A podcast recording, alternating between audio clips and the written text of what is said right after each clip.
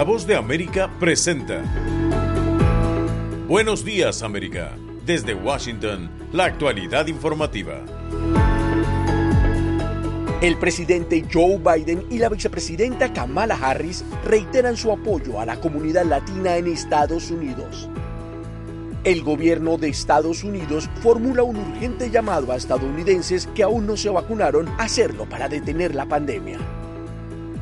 Y hoy continuamos con los reportes desde Necoclí, en la frontera de Colombia con Panamá, donde hay una crisis de migrantes. Hoy es miércoles 4 de agosto de 2021. Soy Héctor Contreras y junto a Yoconda Tapia les damos la más cordial bienvenida. Aquí comienza nuestra emisión de Buenos Días América. El presidente Joe Biden y la vicepresidenta Kamala Harris se reunieron con líderes de la comunidad latina en Estados Unidos y mostraron su compromiso con los intereses de los hispanos.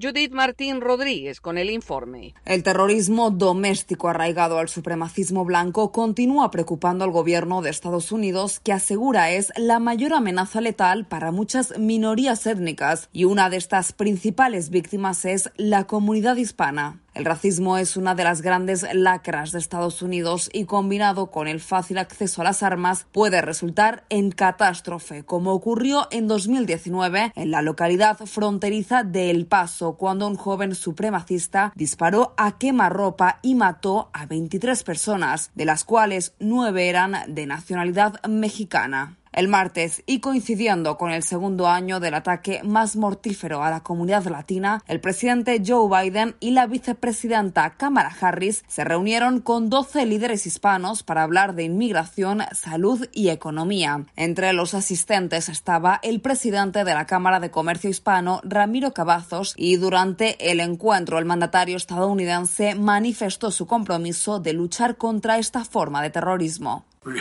Tenemos que estar unidos contra esta violencia porque simplemente se extiende a todas las comunidades y mi administración está llevando a cabo el primer esfuerzo del país para eliminar las amenazas del terrorismo doméstico, desde reducir la radicalización en las líneas hasta interrumpir las redes que inspiran la violencia y además proporcionar recursos a las comunidades para construir algo de resistencia. Judith Martín Rodríguez, Voz de América.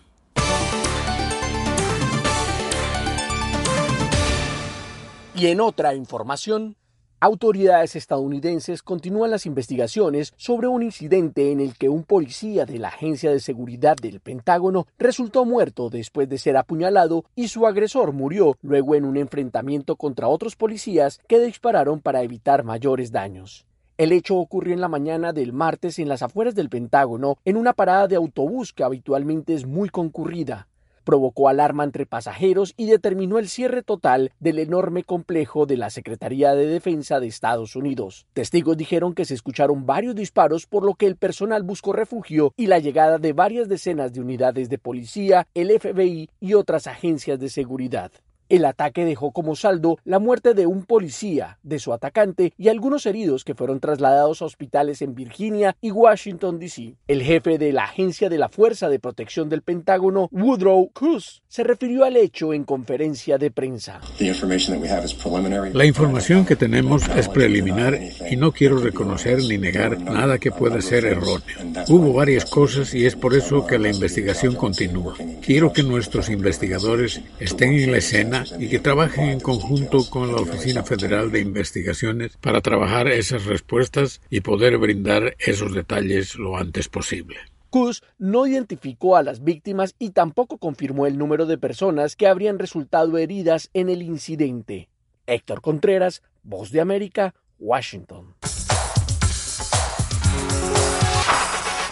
Y en otra noticia que destacamos, el presidente Joe Biden afirmó en la Casa Blanca que Estados Unidos tiene la suficiente cantidad de vacunas como para atender toda la demanda nacional y lamentó una vez más que cerca de 90 millones de estadounidenses no decidan inmunizarse para apoyar la lucha contra la pandemia. Para apoyar la lucha contra la pandemia, desde la Casa Blanca, el mandatario estadounidense enfatizó en la situación que enfrenta el país y dijo Esta es una tragedia. La gente está muriendo y morirá si no tiene por qué morir. Los datos son absolutamente claros. El tema provoca profunda preocupación en las autoridades de salud del país que ven con impotencia el avance de la variante Delta que es mucho más contagiosa que la cepa inicial del COVID-19 y se hacen llamados a los que todavía dudan para ponerse la vacuna, reiterando que es la única forma de protegerse. Un elevado número de contagios por la variante Delta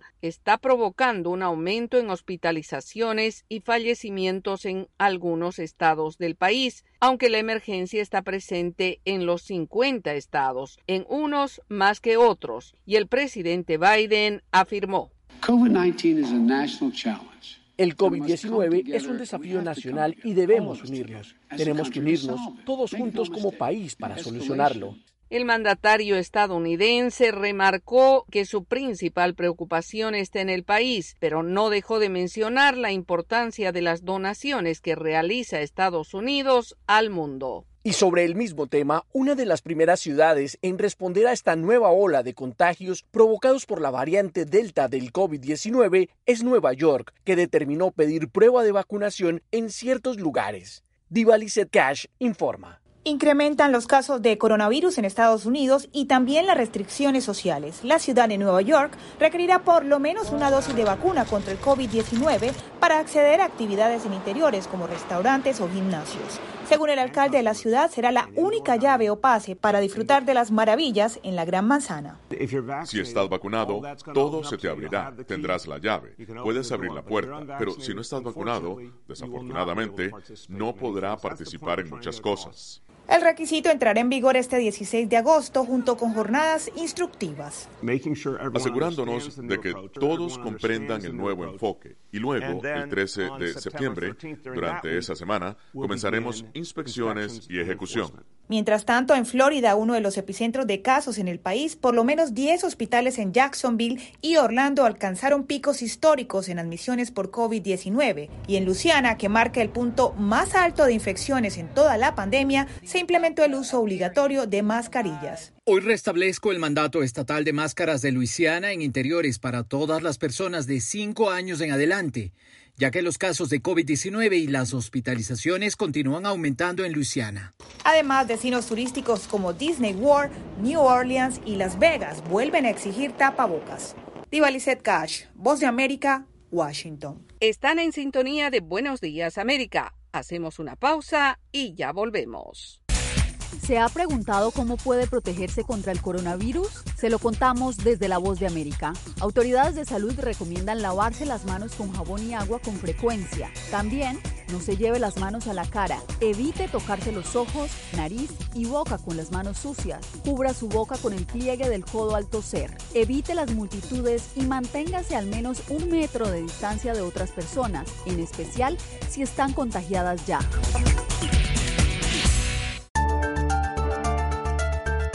Los que al fin de cuentas acabarían beneficiando de esto serían las, las, compañías petroleras. Conversando con la BOA. El gobierno chino tiene capital para invertir.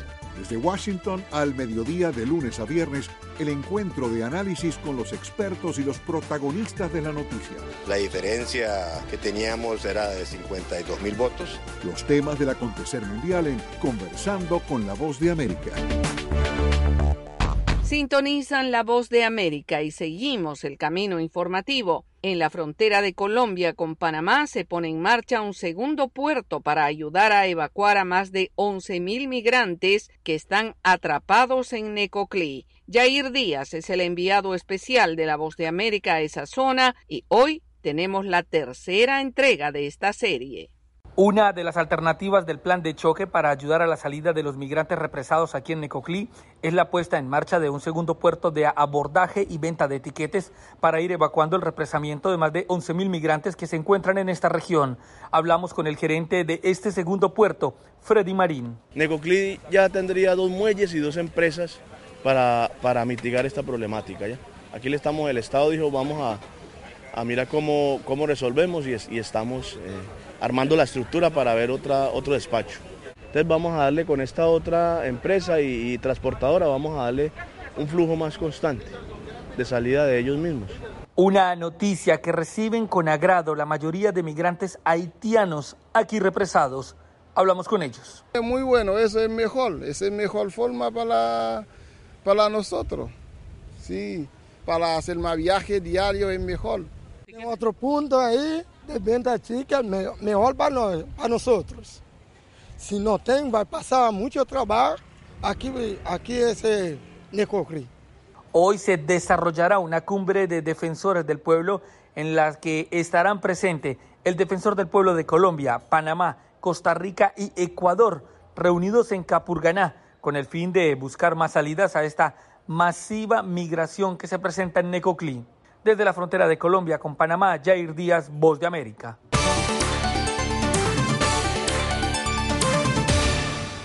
Sintonizan La Voz de América y seguimos informando. El gobierno de Estados Unidos extendió hasta septiembre de 2022 el plazo para que los venezolanos soliciten el estatus de protección temporal, TPS, José Pernalete tiene los detalles.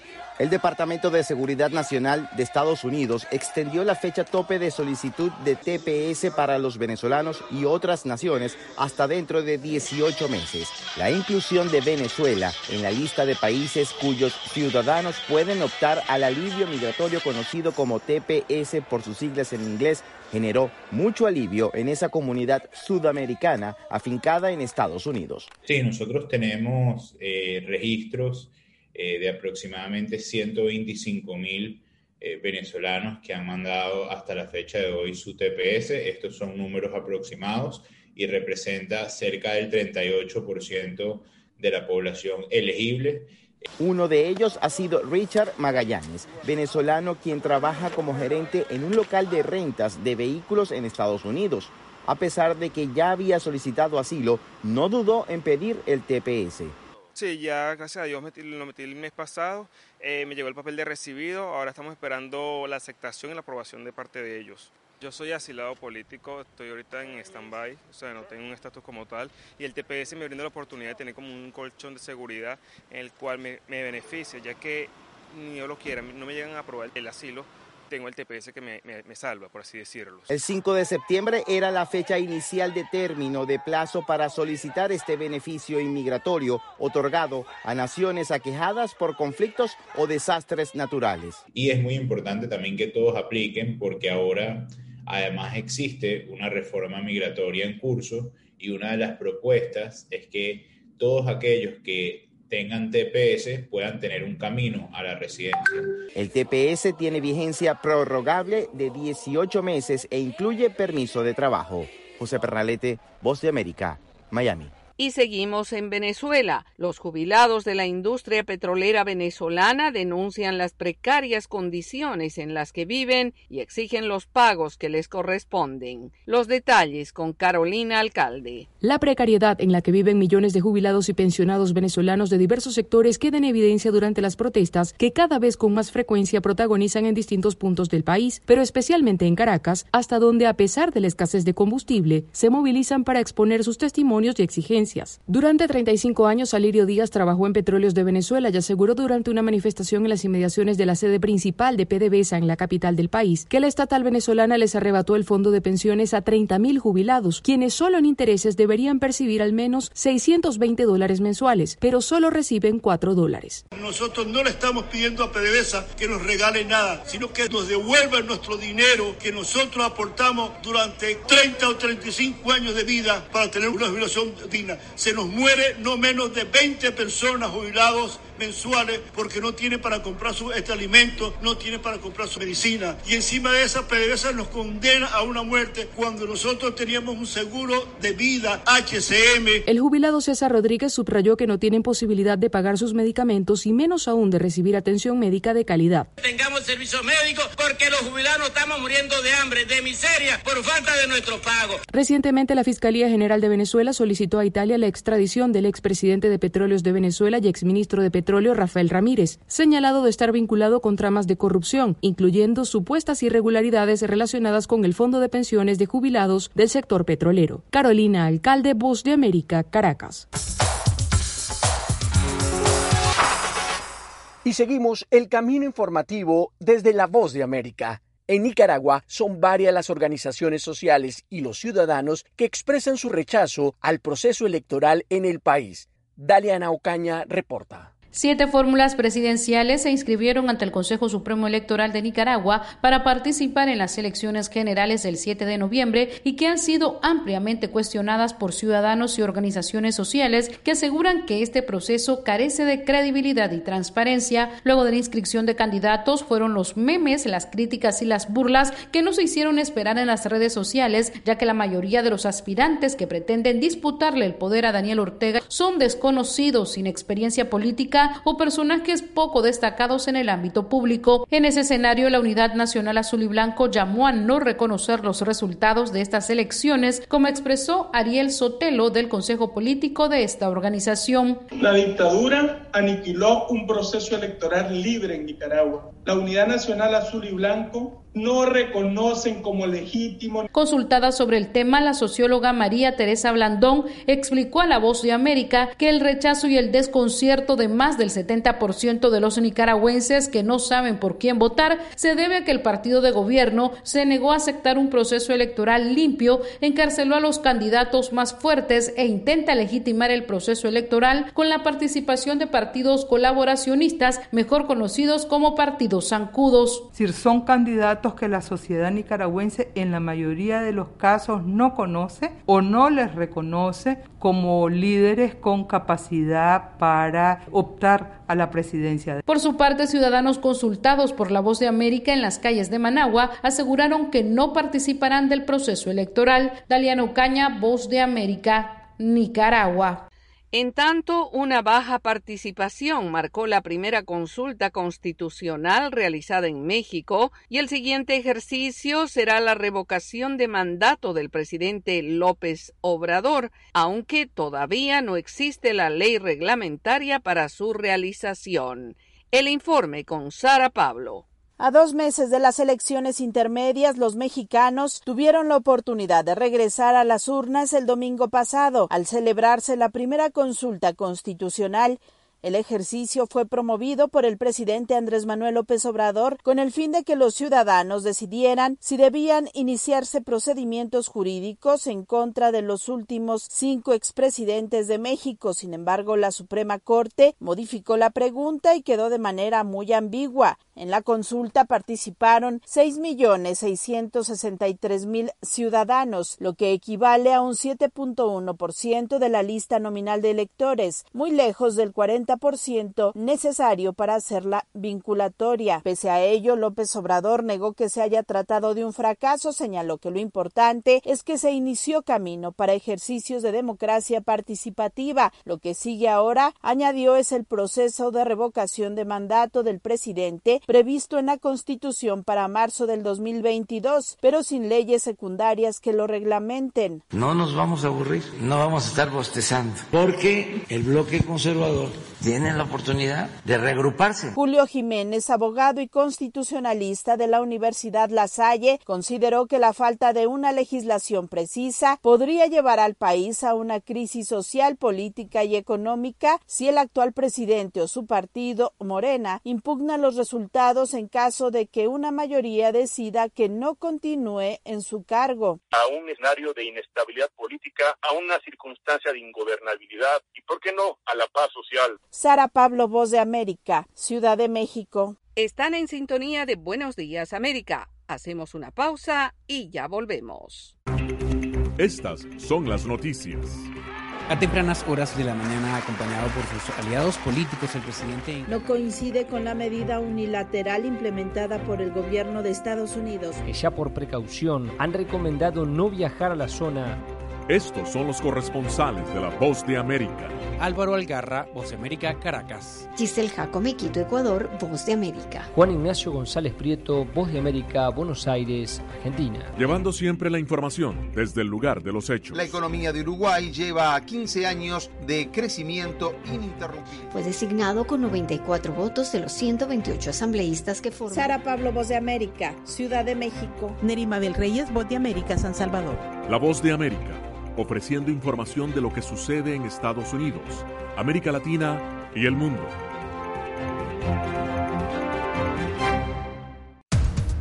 Los acontecimientos de Estados Unidos, América Latina y el mundo en 30 minutos. Con corresponsales en varios puntos del país. El Mundo al Día se emite desde nuestros estudios en Washington a través de nuestras afiliadas en la región latinoamericana, con la información balanceada de lo que sucede en Estados Unidos y el mundo. Los espero de lunes a viernes a través de La Voz de América.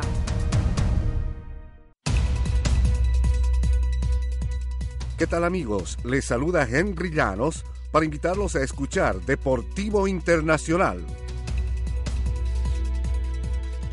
De lunes a viernes, el resultado y las noticias de los eventos deportivos internacionales en un solo lugar. Deportivo Internacional, una producción de La Voz de América.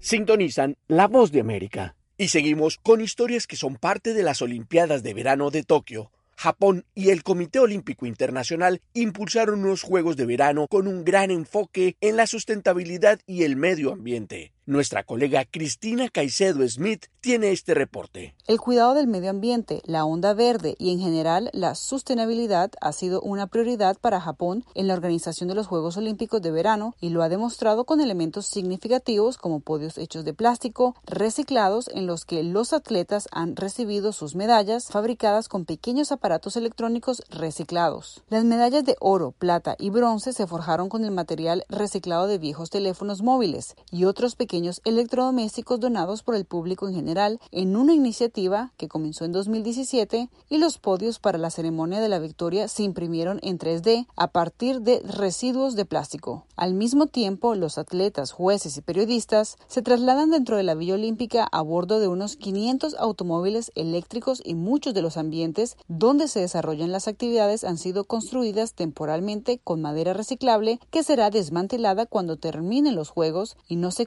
en sitios que no tengan más utilidad, convirtiéndose en lo que se conoce como un elefante blanco, que con el paso del tiempo termina deteriorándose y una inversión sin ningún crédito, como sucedió con muchas ciudades que fueron sede de este tipo de cita deportiva. De los 43 recintos que los Juegos Olímpicos y Paralímpicos, 25 ya existían antes de los Juegos y 10 son sedes temporales. El objetivo del comité organizador de Tokio ha sido ofrecer un evento más allá de la neutralidad de carbono, que será alcanzado con la ayuda de de compensación de carbono donados por empresas de las prefecturas de Tokio y Saitama, las dos sedes de los Juegos. Cristina Caicedo Smith, Voz de América, Washington.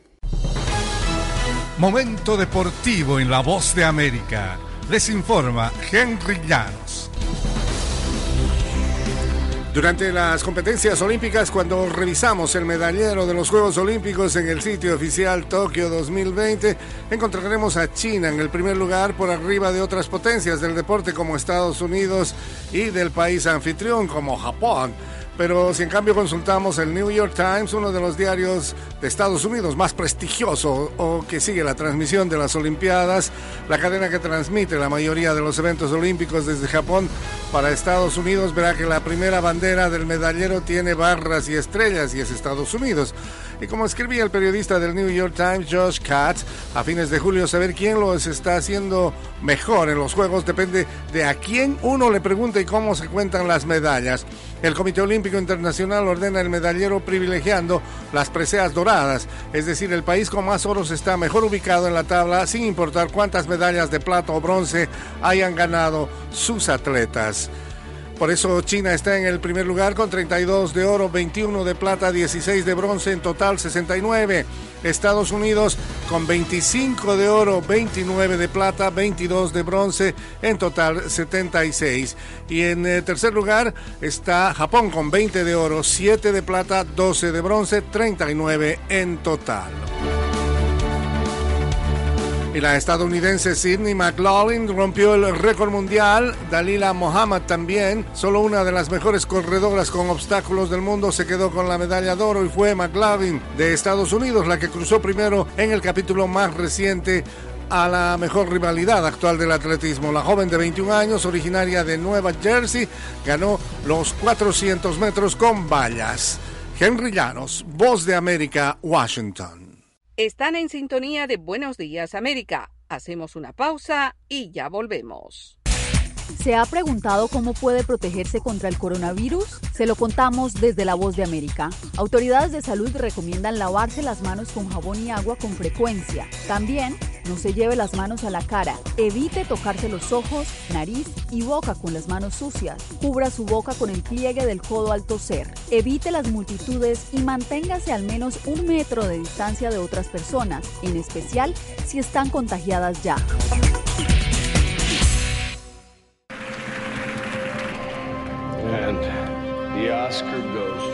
Acompáñenos de lunes a viernes con las noticias del mundo del entretenimiento. Lo mejor del cine. So, Skrulls are the bad guys. Los estrenos de Hollywood. I've never seen anything like this. Who am I? She's the last of her kind. So I'm 300 years old. The leader you are. You have the most advanced weapon ever. Lo mejor en música. Las noticias del espectáculo. Lady Gaga declaró al diario The New York Times que el actor Alex Bowen dijo el miércoles que se inscribirá en un curso para, de lunes a viernes. El mundo del entretenimiento llega a ustedes desde los estudios de La Voz de América en Washington. Tony Bennett y Lady Gaga publicaron una versión del clásico de Cole Porter I Get a Kick Out of You de su próximo álbum colaborativo Love for Sale que saldrá en octubre.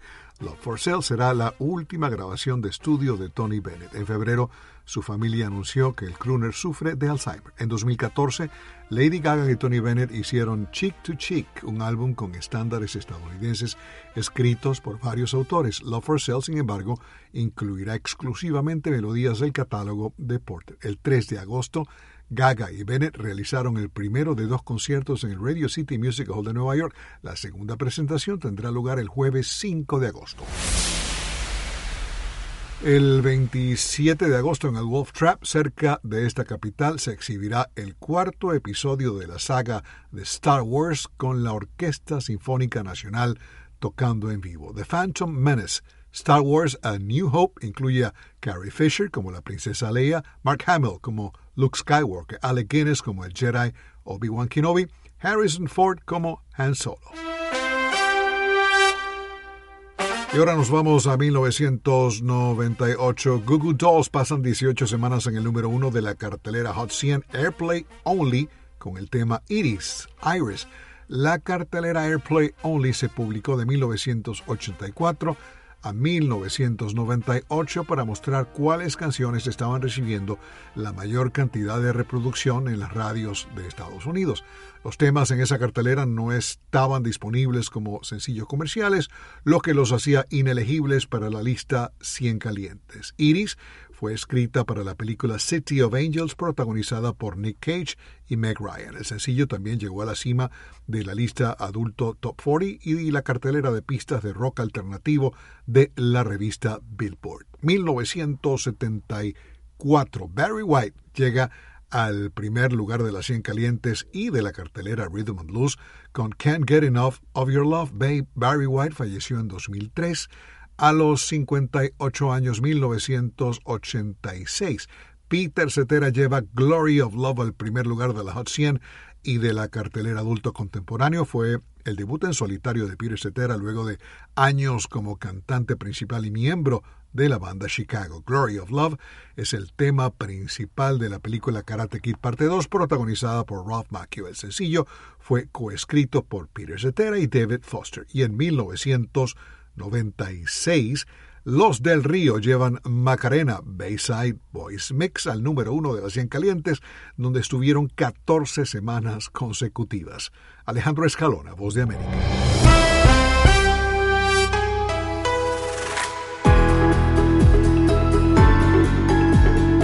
Y hasta aquí, Buenos Días América. Soy Yoconda Tapia y les agradezco su sintonía. Y yo soy Héctor Contreras y les invito a conectarse con nuestra página web vozdeamerica.com o a seguirnos en Twitter en arroba Voz de América. Hasta nuestra próxima emisión.